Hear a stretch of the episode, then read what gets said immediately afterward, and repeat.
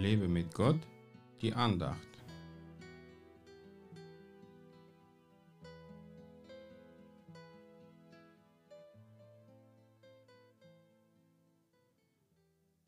Und siehe, Männer bringen auf einem Bett einen Menschen, der gelähmt war, und sie suchten ihn hineinzubringen und vor ihm zu legen. Und da sie nicht fanden, auf welchen Weg sie ihn hineinbringen sollten, wegen der Volksmenge, stiegen sie auf das Dach und ließen ihn durch die Ziegel hinab mit dem Bett in die Mitte vor Jesus.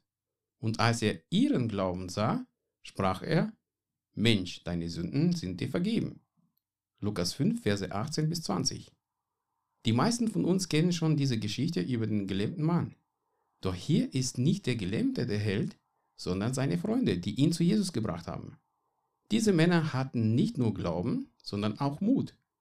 Denn überlege mal, wenn du an ihrer Stelle wärst und aufs Dach von fremden Menschen klettern müsstest, hättest du genug Mut gehabt?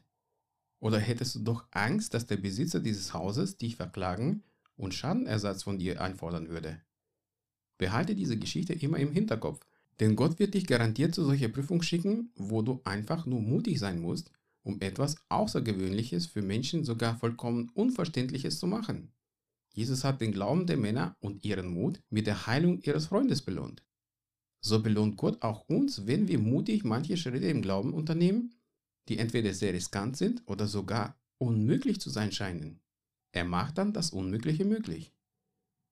Vielleicht stehst du gerade vor der Entscheidung, irgendetwas in deinem Leben zu ändern, traust dich aber nicht, weil du eventuell vieles verlieren könntest oder weil es Menschen gibt, die es für dumm halten.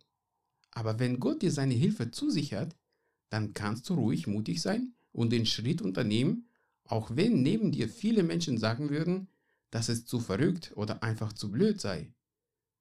Geh mutig weiter und höre auf solche Menschen nicht, auch wenn sie dir Gutes wollen. Gott segne dich. Mehr Andachten findest du unter www lebemitgott.de. Ich freue mich auf deinen Besuch.